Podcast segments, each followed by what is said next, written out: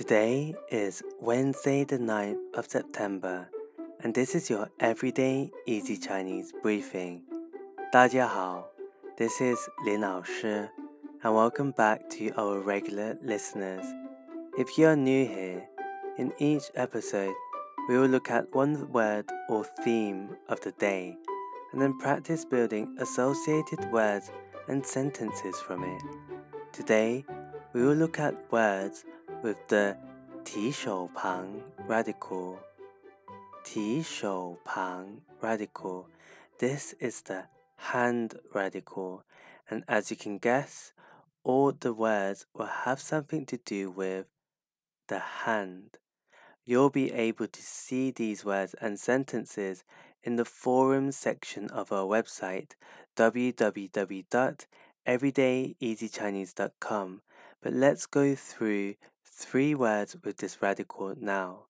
The first word is ta, ta, which means to wipe or to rub. For example, we can say 他的皮鞋擦得很亮。他的皮鞋擦得很亮。His shoes are shined very brightly. The next word we have with the 提手旁 radical is 捡,捡 to pick up. One activity that I like doing is to 捡贝壳,捡贝壳 which means to pick up shells. You can suggest this as an activity at the beach by saying 我们去海边捡贝壳吧。我们去海边捡贝壳吧。Let's go to the seaside and pick up shells.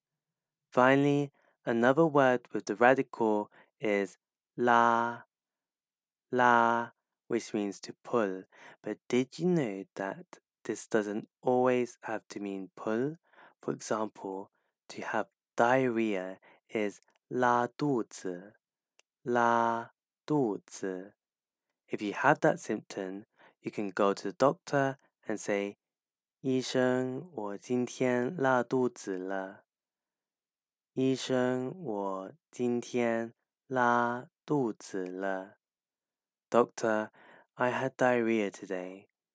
So that's it for today where we learn three words with the 提手旁 radical. The first is ta to wipe or rub.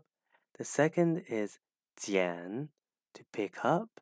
And the third one is la to pull. For more Chinese language lessons, head over and subscribe to our YouTube channel, Everyday Easy Chinese. We post weekly lessons there. And to see the words in this podcast episode, head over to the forum section of our website www.everydayeasychinese.com and interact with us there. See you next time.